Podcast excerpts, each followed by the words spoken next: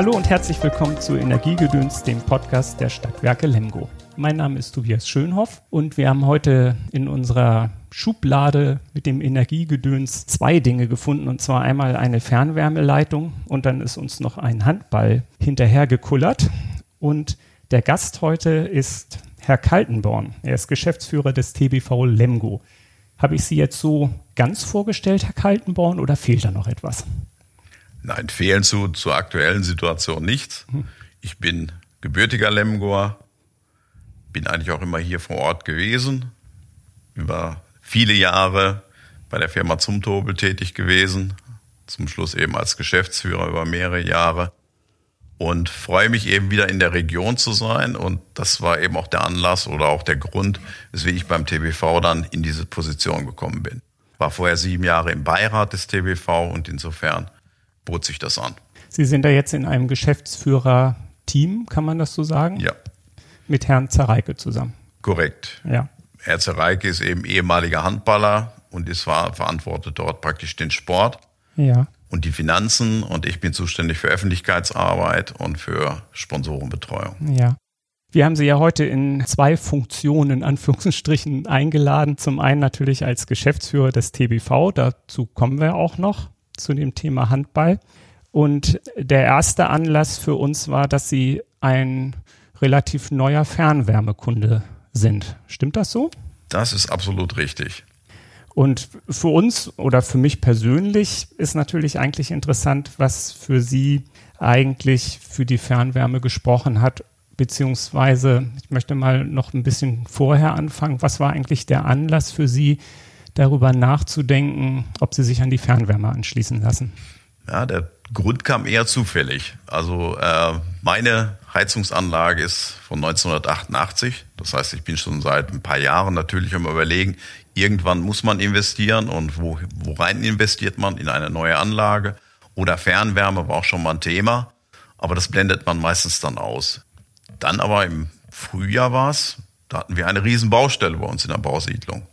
Und dann habe ich natürlich mal nachgefragt, was passiert denn da? Und dann hieß es ja, die ganzen Hausanschlüsse werden neu gemacht über die Stadtwerke. Und äh, das ist eine Riesenbaumaßnahme und das lief dann auch schon über mehrere Monate. Und dann, kurioserweise, fing man auf der anderen Straßenseite auch an zu buddeln und machte das auf. Da habe ich mal nachgefragt, ja, was passiert da? Ja, da wird die Fernwärme verlegt da war, sag ich mal, schon der erste Ansatz, dass ich sagte, oh, jetzt die Fernwärme ziehen sie bei uns in der Siedlung. Da könnte man vielleicht ja doch mal nachfragen. Das passt eigentlich zu dieser Zukunftssicht, die ich habe, dass ich in ein paar Jahren mal investieren müsste in eine neue Heizungsanlage. Und habe mich da ein bisschen damit beschäftigt. Erstmal so gegoogelt, wie man das ja heutzutage macht, dass man ein bisschen mehr zur Fernwärme erfährt. Und hatte natürlich auch den Vorteil, dass ich im Fitnessstudio einen äh, Bekannten habe, der arbeitet, glaube ich, hier bei den Stadtwerken, der heißt Karl Fischer. Und den habe ich mir dann einfach mal gegriffen und habe gefragt, ob er mir da was zu sagen kann. Und dann sagte er gleich, ja, ich hätte dich auch noch angesprochen. Ah, ja. Und er sagte dann, er ist selber auch vor kurzem ans Netz gegangen. Ja, und äh, da habe ich mir dann so relativ kurzfristig dann eben die Überlegung gemacht, ja, das wäre für dich auch mal etwas, wo du dich intensiver mit auseinandersetzen musst. Ja. Ähm, ich bin ja häufiger in der Stadt unterwegs und stelle ja das Fernwärmenetz vor. Wenn wir irgendwie Pläne haben, stelle ich auch die Pläne vor, ähm, mache so Nachbarschaftsbefragung. Und eine eigentlich fast immer die erste Frage ist, wenn ich das vorstelle, was kostet das eigentlich? Und bisher ist es zumindest so gewesen, dass die Hausanschlüsse ja doch teuer waren, muss man sagen. Da verändert sich jetzt in der Struktur auch etwas, aber ähm, war das etwas, was für Sie abschreckend war, wo Sie gesagt haben, boah, so viel hätte ich jetzt aber nicht gedacht?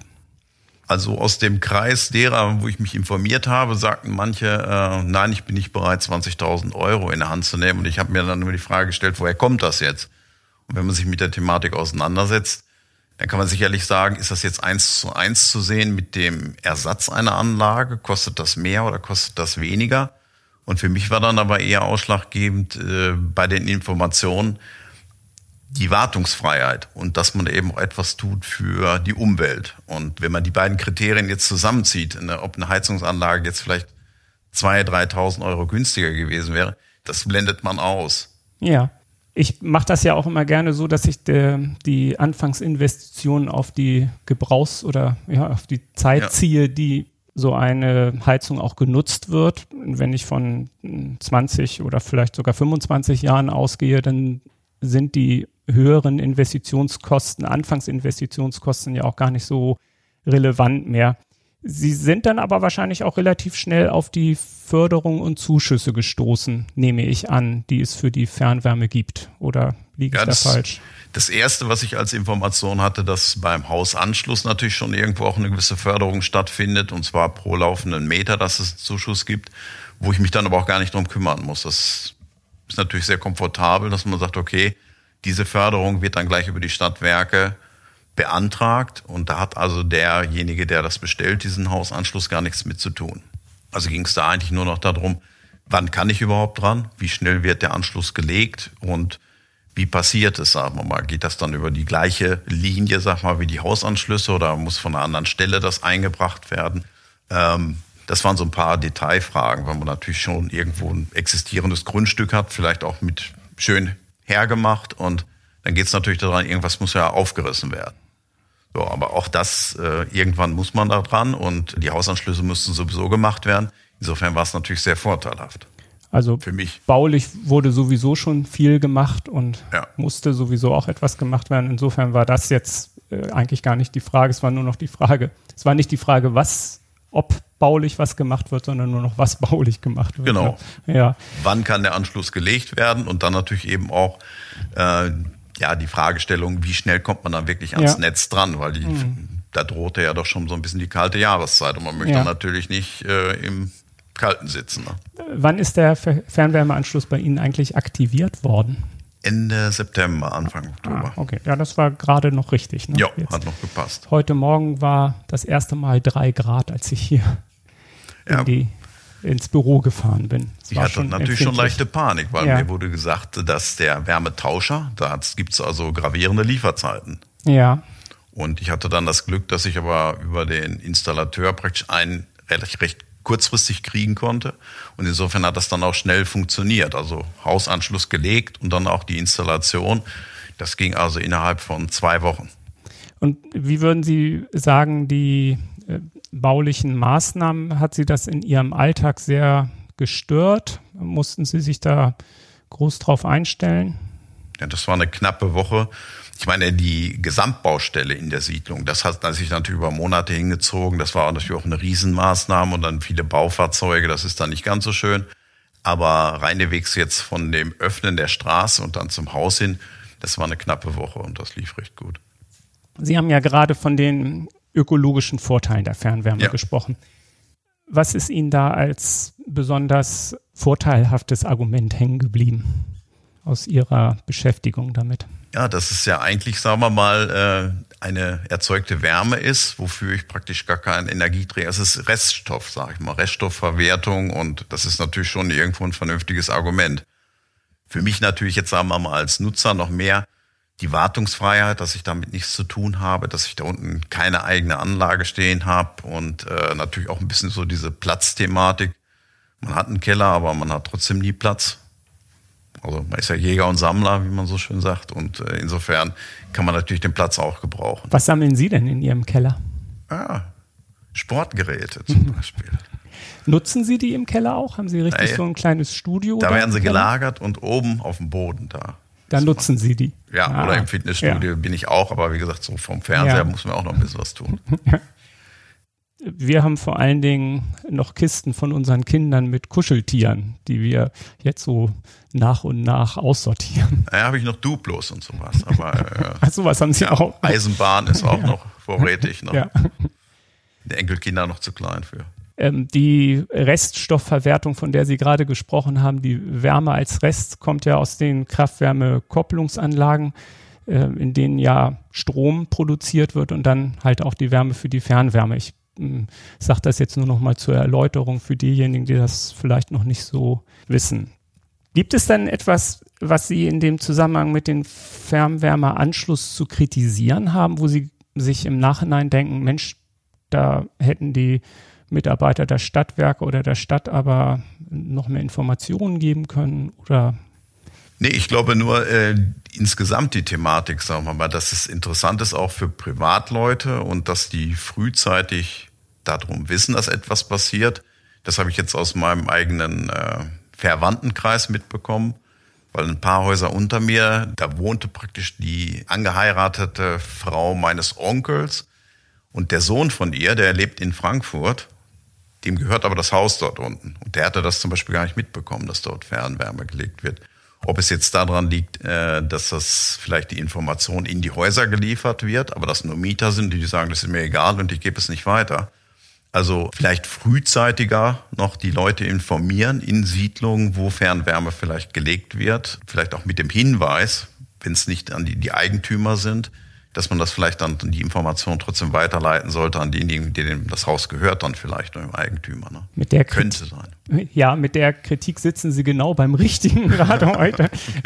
ähm, ein Teil des Problems war tatsächlich in der Siedlung, das weiß ich, dass es kurz nachdem ich von den Plänen erfahren habe und die Nachbarschaftsbefragung angefangen habe, äh, war der erste Lockdown im Frühjahr.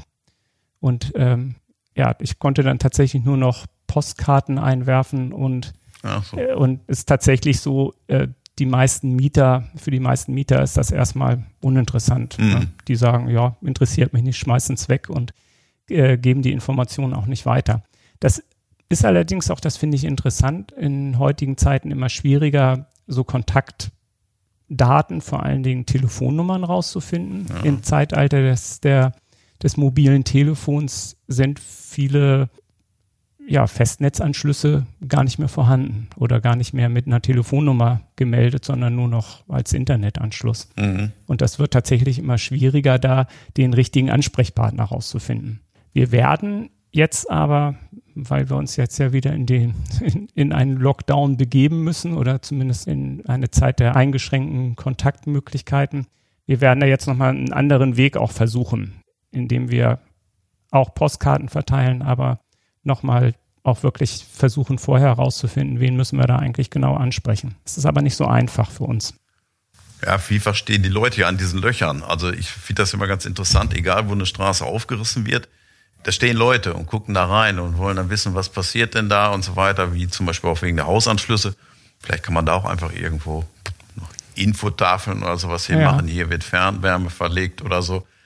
Weil ich glaube schon, dass das für viele eine interessante Sache ist. Vor allen Dingen, wenn sie wie bei mir vor der Entscheidung stehen, ähm, ja, gehe ich in eine neue Heizungsanlage irgendwann jetzt in absehbarer Zeit oder nutze ich das, dass ich mir schon den Hausanschluss hinlegen lasse und gehe dann eben versetzt da dran. Ich meine, man kann ja, glaube ich, irgendwie auch noch ein paar Jahre später dann. Also kann sich schon legen lassen, zahlt dann irgendwie eine Gebühr oder sowas.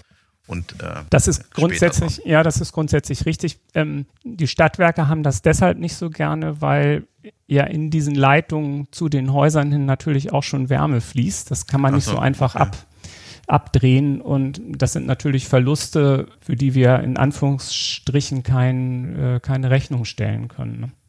Ähm, aber grundsätzlich ist das möglich und manchmal ist es vielleicht auch sinnvoll. Sie haben jetzt ja nochmal darüber etwas gesagt, was für Sie persönlich für die Fernwärme gesprochen hat. Weniger Wartungskosten, mhm. vielleicht auch, dass man sich weniger darum kümmern muss als um so einen Gas- oder Ölbrenner. Bequemlichkeit. Oder, ne, es ist bequemer. Wo würden Sie die gesellschaftlichen Vorteile sehen? Gibt es die überhaupt? Ja gut, Energiesparen ist aber, glaube ich, eine Sache, wo alle sich mit auseinandersetzen sollten. Und gerade auch, sagen wir mal, für die Kinder, für die nächsten Generationen. Und ich glaube, dass auch das Bewusstsein für Umweltschutz wesentlich stärker in der Gesellschaft mittlerweile verankert ist. Und insofern ist das sicherlich auch ein Thema. Wie ist das für Sie persönlich, die Frage des Klimawandels, CO2-Reduzierung? Das ist jetzt durch die Corona-Krise etwas in den Hintergrund getreten, aber wir hatten ja im Sommer vor einem Jahr sehr stark die Fridays for Future Bewegung. Hat mhm. Sie das eigentlich auch sehr beschäftigt? Ja, man nimmt es wahr und äh, ich glaube, dass die Thematik, sagen wir mal, wenn man Familie hat, Enkelkinder hat, dass das, sagen wir mal, dann stärker auch im, im Bewusstsein ist und man sich auch stärker damit auseinandersetzt, vor allen Dingen, wenn die Enkelkinder dann auch Fragen dazu stellen. Da ist man ja immer up to date dann fast. Ne? Also insofern, ja klar, ist eine Thematik und man setzt sich da auch stärker mit auseinander. Haben Ihre Enkelkinder da Ihnen Fragen zugestellt? Also sind die äh, schon in so einem Alter? Ja, die wollten auch wissen, Fernwärme oder warum reißen sie denn da jetzt praktisch alles ah, auf ja. da bei euch und so. Mhm.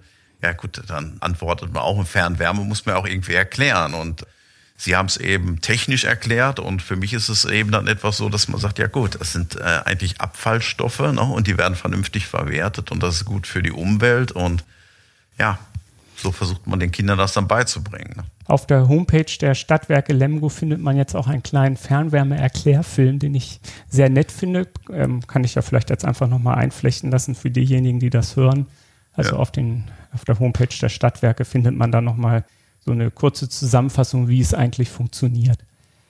Ein großer Fernwärmekunde der Stadtwerke Lemgo ist ja die Phoenix Kontakthalle. Ja. In der Phoenix Kontakthalle finden ja auch die Heimspiele des TBV Lemgo statt. Jetzt ähm, TBV Lemgo Lippe heißt er jetzt, ist das richtig? Richtig. Der hieß früher mal nur TBV Lemgo. Ja. Stimmt das? Ja, ja das ist richtig, aber es gibt auch einen Grund dafür nur mit Lemgo, sag ich mal, mal, könnten wir so eine Erstligamannschaft praktisch nicht finanzieren.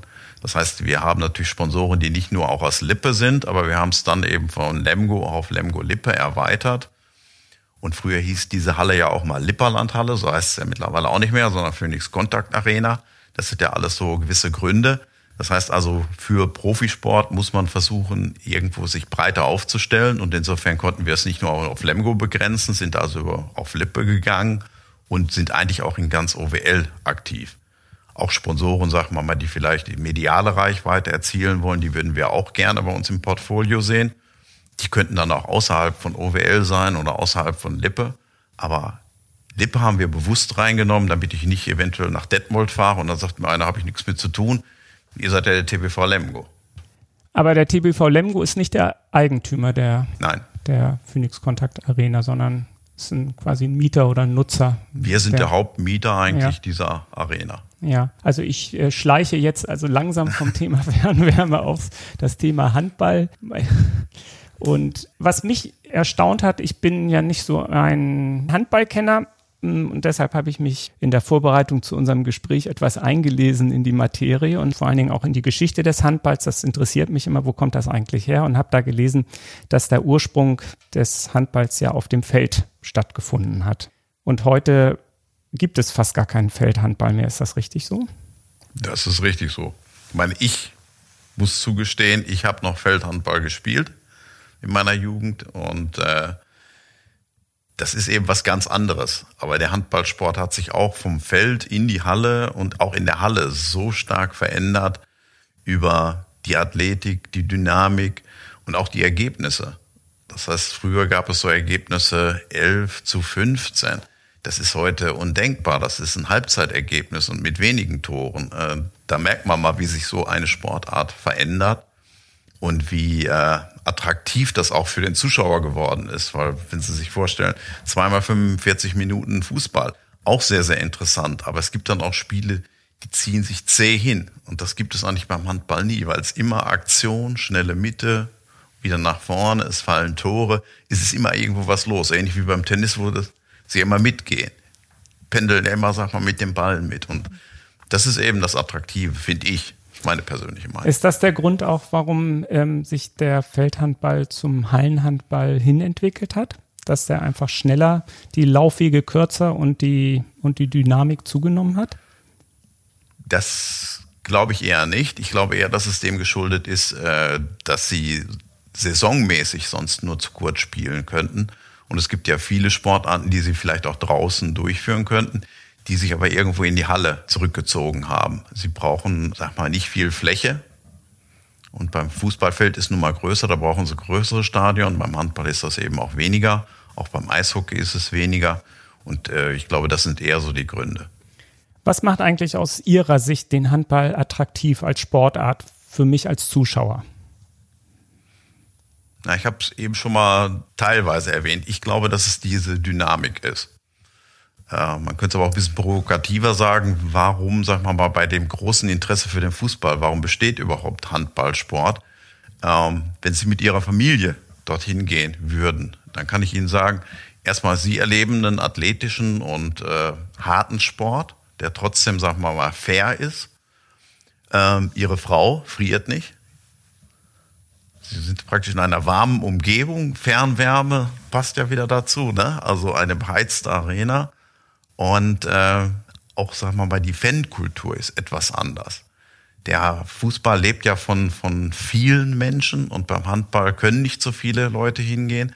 Das heißt, sie finden dort eine etwas andere Klientel. Viele Familien, die das genießen. Wir mit praktisch unserem Unterbau, also Handball Lemgo.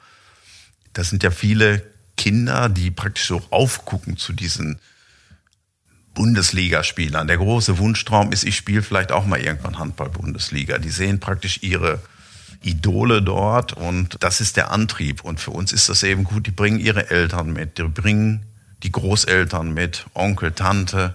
Das sind wieder Zuschauer für uns. Und insofern lebt das Ganze und sie können da, sag ich mal, wirklich kurzweilig die Zeit verbringen in einer warmen Umgebung, in einer angenehmen Umgebung. Ich glaube, das ist das, was hier zieht. Was vor allen Dingen zieht. Ich habe ja auch gelesen, dass eine große Halle schon ist, wenn 13.000 Zuschauer reinpassen. Ich glaube, Flensburg-Handewitt hat ungefähr so eine große ja. Halle. Wie viel passen hier in Lemgo in die? Knapp 5000. Das ist für uns, sagen wir mal, in dieser Region aber schon auch wirklich eine sehr, sehr gute Ausstattung. Da muss man sowieso auch sagen, die Phoenix Contact Arena bietet hier für unsere Region, sag mal, wahnsinnig viel. Da haben wir wirklich eine sehr große Halle. Wir sind sogar im oberen Drittel, sage ich mal mal, mit unserem Konferenzcenter, also diesem sogenannten VIP-Bereich, wo wir fast im Durchschnitt 600, über 600 Leute drin haben, wenn wir mit Zuschauern spielen dürfen. Und das ist eben, sag mal, etwas, was dann auch gut genutzt wird. Wir haben 18 Logen, das ist auch eine, jeder Bundesligist kann noch nicht mal irgendwie Logen vermarkten. Bei uns ist es etwas, äh, was sehr gut ankommt, was sehr gut angenommen wird von den großen Unternehmen, dass die daneben auch praktisch Kunden einladen, Geschäftspartner und sich dann so ein Event angucken. Und da kriegen die eben auch praktisch dann mal die Ehefrau mit und dann ist auch der äh, Geschäftspartner eher bereit, dann mal zu so einem Event zu kommen. Mhm. Handball ist ja wie Fußball ja auch eine Mannschaftssportart und trotzdem gibt es einen Unterschied ist zumindest mein Eindruck nach dem, was ich so jetzt gelesen und gesehen habe, dass es weniger so Individualsportler gibt, die so ganz herausragen. Sondern es ist eigentlich immer wichtig, selbst ein sehr, sehr guter Spieler braucht immer noch auf jeden Fall eine sehr gute Mannschaft, die auch um ihn herum gruppiert ist. Das ist zumindest so mein Eindruck, der sich bei mir festgesetzt hat. Ist das, können Sie das so bestätigen oder gibt es schon. Ich meine, ich kenne nicht besonders viele Handballspieler, außer Stefan Kretschmer wahrscheinlich. Jetzt ähm, hatte mir unsere Nachbarin, die TBV-Fan ist und die mich ein bisschen in die, in die Fankultur und in den Handball eingeführt hat, die hat gesagt, ja, Stefan Kretschmer, der konnte sich halt auch einfach immer unheimlich gut darstellen. Aber mhm. als Spieler war auch er auf eine Mannschaft auf jeden Fall angewiesen. Ist das so? Es wird sicherlich auch im Handballbereich äh, sehr gute Individualspieler geben, aber der Handball lebt eigentlich als Teamsport von der Abstimmung in dem Spiel. Und ich glaube nicht, dass da einer so stark Spiele beeinflussen kann, außer vielleicht die Torhüterposition. Wenn man da wirklich einen überragenden Torhüter hat, der auch einen guten Tag erwischt, dann sagt man, so ein Torhüter kann spielbestimmend sein. In den anderen Positionen ist es immer die Abstimmung, zum Beispiel Abwehr mit dem Torhüter zusammen. Wie ist da, sagen wir mal, äh, die taktische Auslegung, wo ist die Torhüterecke und so weiter und so fort. Also ich glaube schon, dass es da wirklich beim Handball drauf ankommt, meines Erachtens nach aber auch beim Fußball, dass ein Team gut funktioniert. Viele gute Individualspieler werden nie, sagen wir mal, das Team sein, was vielleicht irgendwo was gewinnen kann. Und da achten wir beim TBV Lemgo Lippe stark drauf, dass dieses, ja, ich sag mal, dass die Chemie in der Mannschaft auch stimmt. Weil das kann sonst auch Unterbruch geben. Das ist aber nicht anders zu sehen wie in einem Unternehmen. Ähm, wenn Sie ein Unternehmen haben, wo eine gute Kultur vorherrscht, wo eine hohe Akzeptanz und Respekt voreinander ist, ich glaube, dass das ein gewinnendes Team ist und dass die auch anders wahrgenommen werden, wie eine Firma, wo ja nur jeder seinen eigenen Vorteil vielleicht sieht oder nur sich und seinen abgesteckten Bereich. Vom Fußball kennt man ja zum Teil dass Mannschaften eher defensiv ausgerichtet sind und versuchen vor allen Dingen Tore zu verhindern. Ich nehme an, im Handball funktioniert das nicht gut, ne? weil weil ja die, ähm, die Endergebnisse sprechen ja eher dafür, ja. dass ja doch viele Tore fallen. Das heißt, die müssen ja auch irgendwie, sagt man eigentlich geschossen oder geworfen im Handball? Geworfen. Geworfen werden. ja, äh, man, ein Spiel lebt eigentlich oder ein Spiele, sagt man, werden gewonnen eigentlich in der Abwehr. Das heißt also, es ist natürlich schon äh, ein Sport, wo sehr viel, sehr stark auf die Abwehr geachtet wird. Und eine Abwehr ist das A und O. Und aus der Abwehr heraus muss man praktisch die Bälle gewinnen und dann möglichst mit schnellen Gegenstoß, ohne viel Aufwand, die Tore vorne werfen. Das ist so das Spielbestimmende bei vielen Mannschaften, auch bei uns. Wir gehen gerne ins Tempospiel, das heißt also eine gute Abwehr stellen den Ball schnell gewinnen und dann schnell nach vorne einfache Tore machen. Da haben wir ja mit Jaki Elison auch praktisch den Torschützenkönig der letzten Liga. Es war ja dann abgebrochen worden, äh, die letzte Saison. Aber hatten wir den Torschützenkönig und der hat viele Tore eben über den Tempo-Gegenstoß gemacht. Und da müssen die Bälle natürlich in der Abwehr gewonnen werden. Und da haben wir natürlich auch stabile Leute. Jetzt mit dem zweiten Guardiola auch noch einen dazu bekommen, der bei den Rhein-Neckar-Löwen auch praktisch Abwehrchef war, der jetzt unser neuer Abwehrchef ist, auch in Lemgo. Und da holen wir uns die Bälle schon. Das sind Zwillinge, habe ich gehört. Genau. Und die spielen jetzt beide in. Beide in Lemgo. Beide in, bauen beide in Lemgo hier, fühlen sich wohl.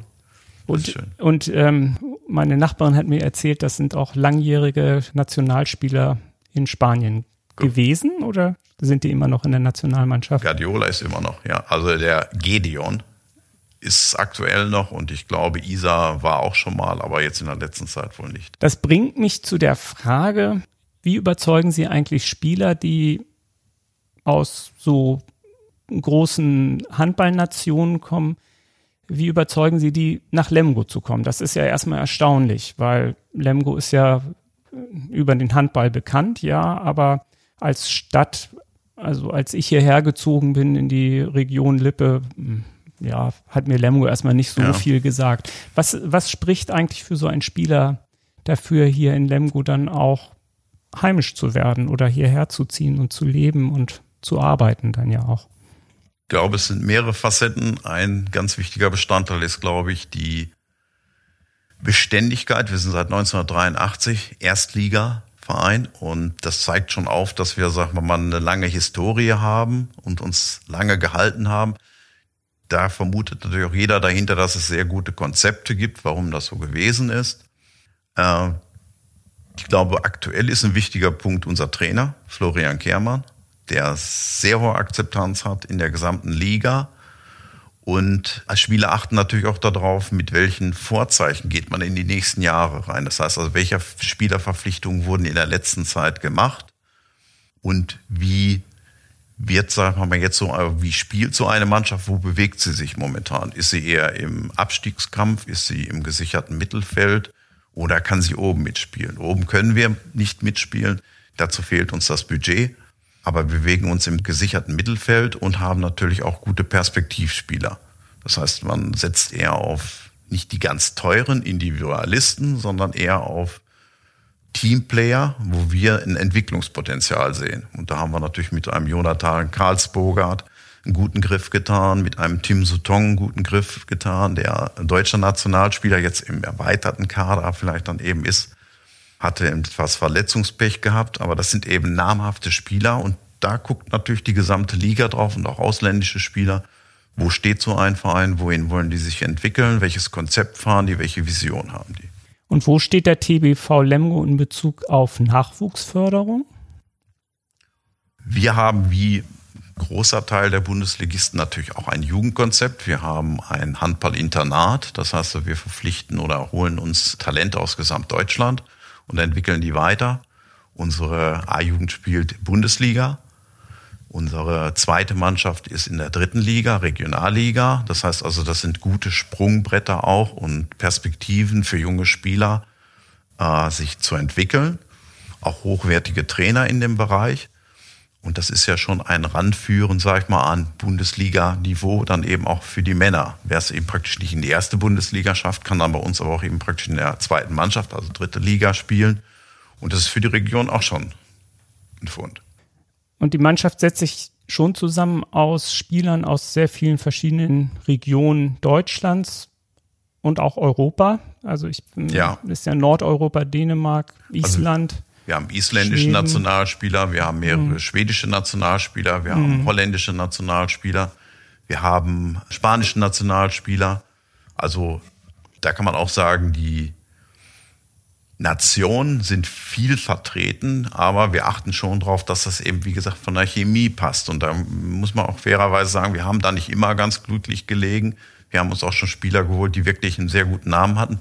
Und wir haben einfach nicht, es nicht geschafft, sie zu integrieren, aus welchen Gründen auch immer. Teilweise liegt es an der Person selber, teilweise liegt es vielleicht auch mit an dem Partner, wenn der dann vielleicht die Sprache nicht so beherrscht und sich dann weniger integrieren kann oder auch ähm, von den Hobbys her vielleicht nicht das hier findet und den Anschluss findet dann kann man schon ein Problem haben. Aber das hat sich in den letzten Jahren, haben wir da wirklich einen guten Griff getan und die verstehen sich untereinander und auch die Familien untereinander verstehen sich gut. Das heißt eigentlich, die Chemie innerhalb der Mannschaft ist viel wichtiger, weil die Spieler sehr viel Zeit miteinander verbringen, viel wichtiger als zum Beispiel das kulturelle Angebot einer Stadt oder ähm, das glaube ich schon, das glaube ich schon. Heute ist ja vieles, sagen wir mal dann auch die kulturellen Angebote, die wir nutzen, die sicherlich auch, auch, äh, sagen wir mal, Rahmenprogramme, ob es jetzt Golfen ist, was man vielleicht dann hier in der Gegend auch machen kann, aber eben auch kulturelle Dinge. Aber da sind die auch schon mal bereit, sich ins Auto zu setzen und will nach Bielefeld, Hannover oder sonst was fahren.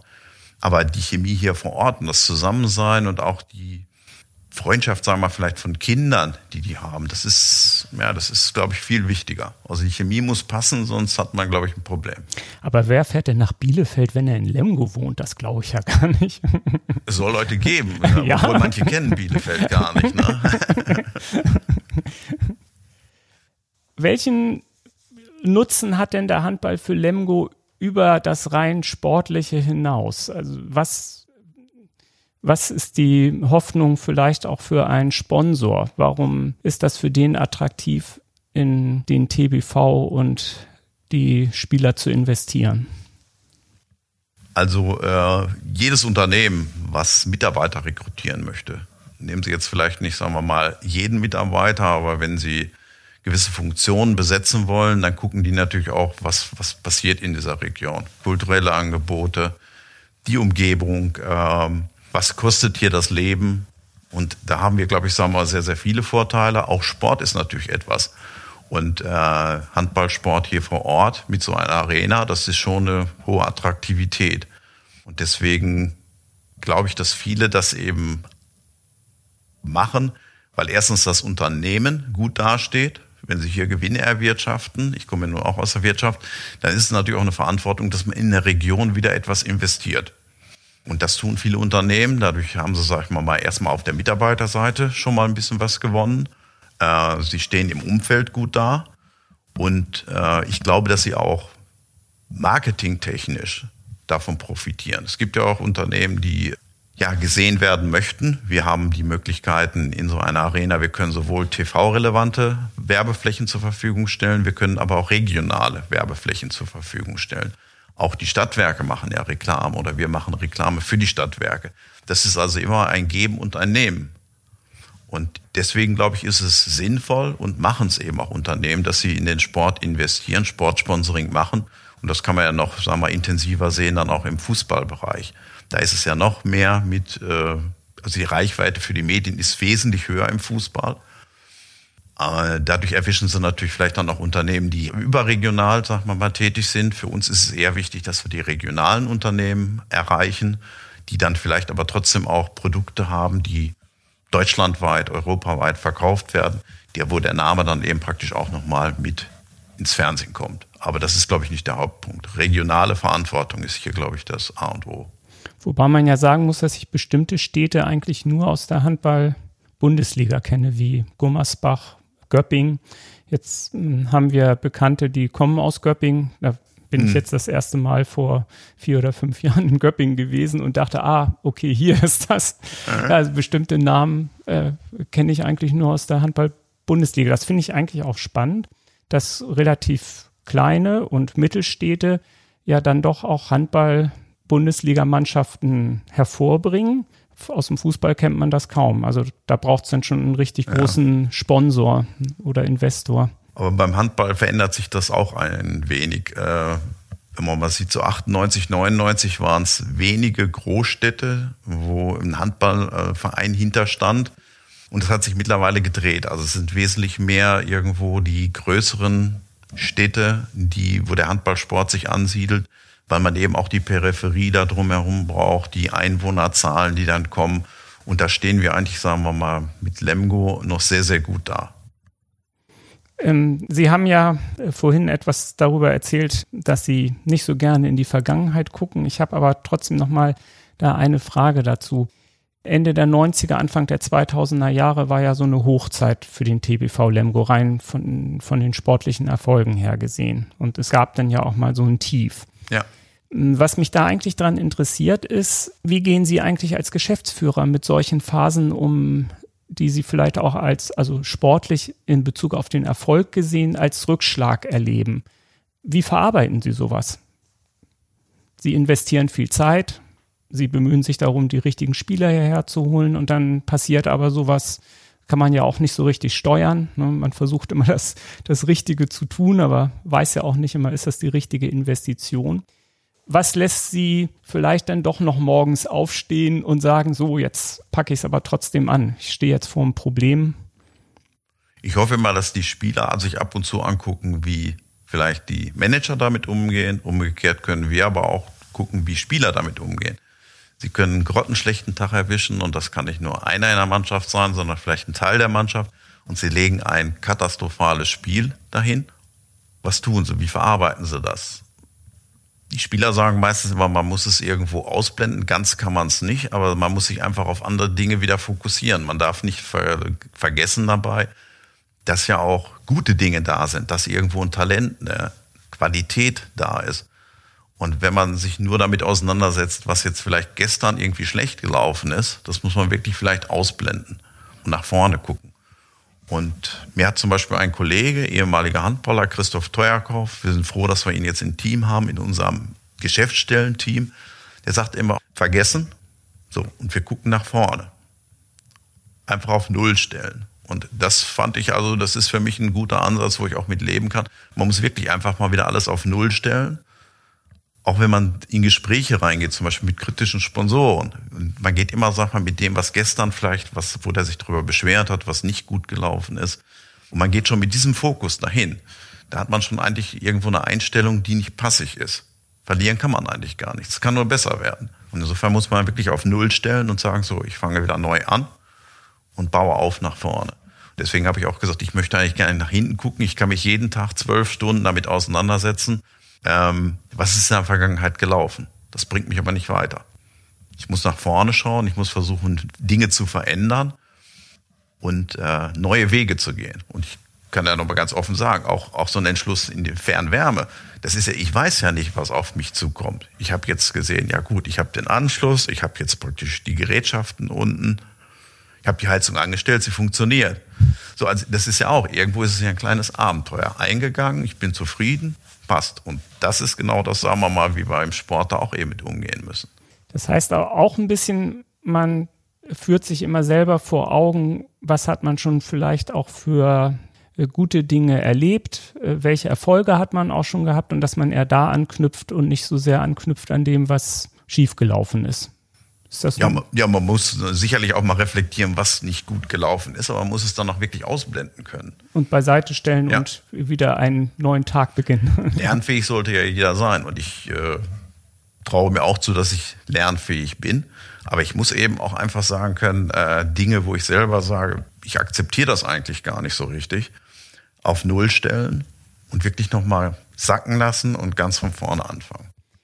Ich habe noch eine Frage zu dem, Sie haben gerade schon etwas darüber gesprochen, wie Sportler mit Misserfolgen umgehen mhm. und was man sich da vielleicht von abgucken kann. Gibt es eigentlich auch etwas, was man sich von den Sportlern abgucken kann in Bezug auf Konflikte?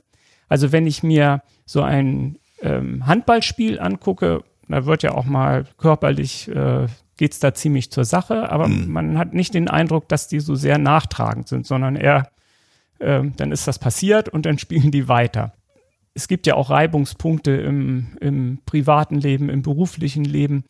Mir gelingt das nicht immer so gut. Einfach zu sagen, ja, okay, jetzt habe ich einen abbekommen, ja. äh, jetzt stehe ich auf und mache weiter. Wie erleben Sie das? ja, im Sport, sagen wir auch im, ich glaube nicht nur beim Handball, sondern auch in anderen Sportarten ist es eben vielfach so, wenn sie kein grobes, unfaires Spiel machen. Es geht hart zur Sache beim Handball, das ist definitiv so. Wenn es aber nicht unfair wird, dann klopfen sich die Jungs auch erst, stehen sie voreinander. Man denkt, es kommt jetzt vielleicht gleich zu einer Auseinandersetzung, ist definitiv aber nicht der Fall. Und dann schlägt man sich ab oder äh, man entschuldigt sich auch und die Welt ist in Ordnung. Und nach dem Spiel laufen alle an, voneinander vorbei, klatschen sich ab, dann passt das auch wieder. Und da kann man sich, glaube ich, vieles bei angucken, auch im privaten Umfeld. Man muss dann einfach auch mal nicht gleich immer das Gegenwort erheben und man muss auch vielleicht einfach mal schlucken. Und dadurch, dass ein Spiel weiterläuft, dann können die ja gar nicht, sagen wir mal, weiter diskutieren. Muss vielleicht auch erstmal eine Diskussion aussetzen und mal sagen, okay, Augenblick Pause, halbe Stunde mal runterfahren oder eine Nacht drüber schlafen, dann sieht die Welt schon ganz anders aus. Dann wirst du zu vielen Konflikten gar nicht kommen, glaube ich. Hm. Ja, ich sage manchmal gerne, es, man muss auch mit ungelösten Problemen leben können. Ähm, genau. Gelingt Ihnen das im privaten Leben auch? Das so, kann man das übertragen? Also wenn ich das jetzt sagen würde, weiß ich nicht, was meine Frau sagen Ja. ich glaube aber doch schon im Wesentlichen ja. ja. Wobei ich mich auch mit den Jahren, ich glaube, verändert habe. Ähm, das ist vielleicht auch so ein bisschen mit den Jahren wird man etwas ausgeglichener. Mhm. Ja, ist vielleicht auch eine gewisse Lebenserfahrung, die man dann schon hat. Ja, ich möchte jetzt zum Ende unseres Gesprächs kommen. Ich hatte ja schon angekündigt, dass wir drei Entweder-Oder-Fragen haben. Das ist unsere mhm. kleine Rubrik. Ähm, ja, also die erste Frage ist drinnen oder draußen? Draußen. Das kam schnell. Handball Harz oder selbstklebender Handball? Harz. Der Camper-Trick oder Camper-Trikot? Trick. das ging schnell. Sie haben gemerkt, ich habe mich ein bisschen mit dem Handball auseinandergesetzt. ja, ich danke Ihnen fürs Kommen und für das interessante Gespräch. Ich hoffe, ähm, also ich habe auf jeden Fall etwas mitgenommen. Ich hoffe, Sie nehmen auch etwas mit. Ähm, ich danke fürs Zuhören und für Kritik und Vorschläge sind wir immer offen. Schreiben Sie an uns und zwar an redaktion.stadtwerke-lemgo.de. Mein Name ist Tobias Schönhoff und ich freue mich auf das nächste Gespräch.